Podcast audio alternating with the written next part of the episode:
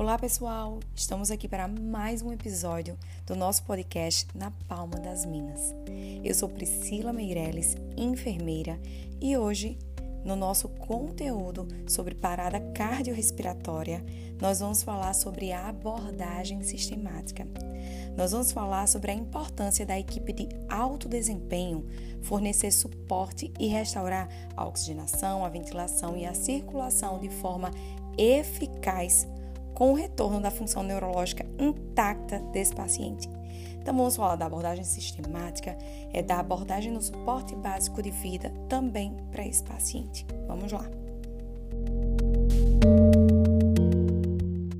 Gente, a abordagem sistemática nada mais é que uma organização dos nossos passos. Na emergência, é muito importante a gente organizar o que a gente vai fazer. Então, vamos lá. Quando a gente fala em abordar esse paciente, a gente tem que lembrar que, primeira coisa, precisamos avaliar a segurança do local. E aí sim, vamos seguir para o próximo passo.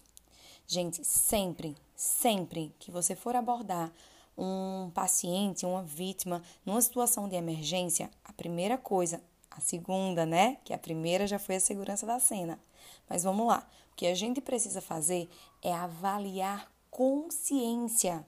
Porque a depender se o meu paciente ele está consciente ou inconsciente, eu vou seguir caminhos diferentes. Se o meu paciente estiver consciente, que isso eu posso ver pela aparência. Às vezes eu estou me aproximando do paciente, ele está lá com olhos abertos, agoniado, já referindo alguma coisa. Então, isso para mim já estava dizendo que ele está consciente. Pacientes conscientes, eu vou para a minha avaliação primária, que é o famoso a, B, C, D, E. E aí depois sigo para a avaliação secundária, que a gente tem o nosso sample, não é isso? Vamos estar abordando bem direitinho no nosso curso. Mas se o meu paciente ele tiver inconsciente, o que é que eu faço? Eu sigo para avaliação primária já? Não. A resposta é não. Eu vou seguir para avaliação do suporte básico de vida. Então, paciente inconsciente, suporte básico de vida. E vamos lá falar sobre as etapas dele.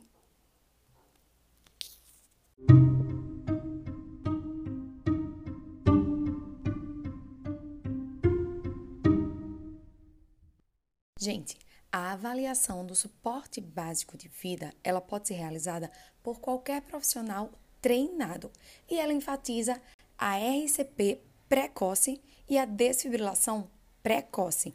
Lembrem, um suporte básico de vida bem feito, ele aumenta substancialmente a chance de sobrevivência de um paciente e um resultado com menos danos neurológicos.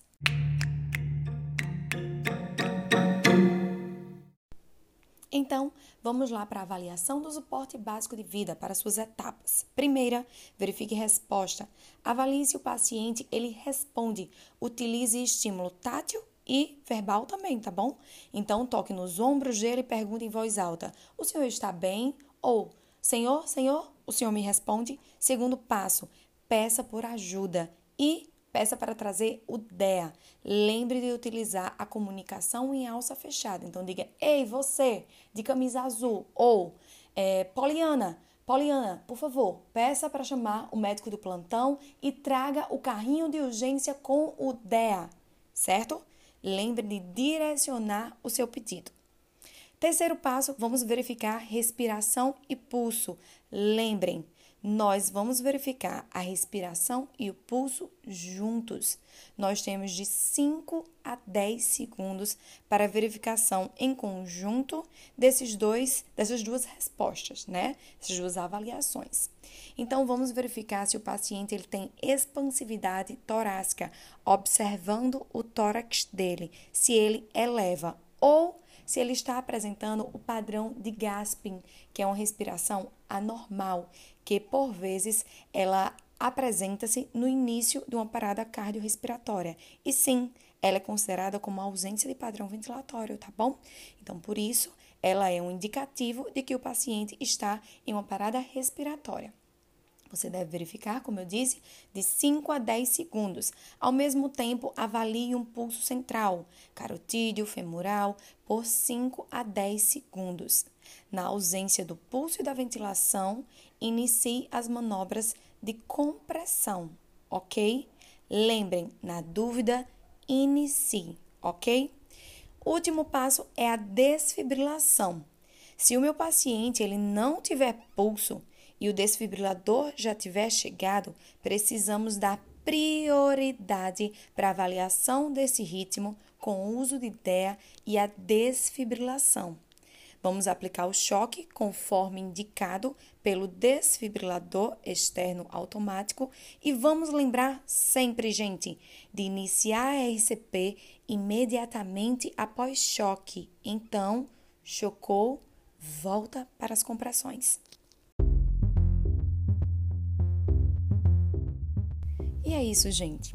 Então, primeiro vamos avaliar para depois executar a ação apropriada. E a abordagem sistemática, ela nos dá esse direcionamento. Tchau, tchau e até a próxima.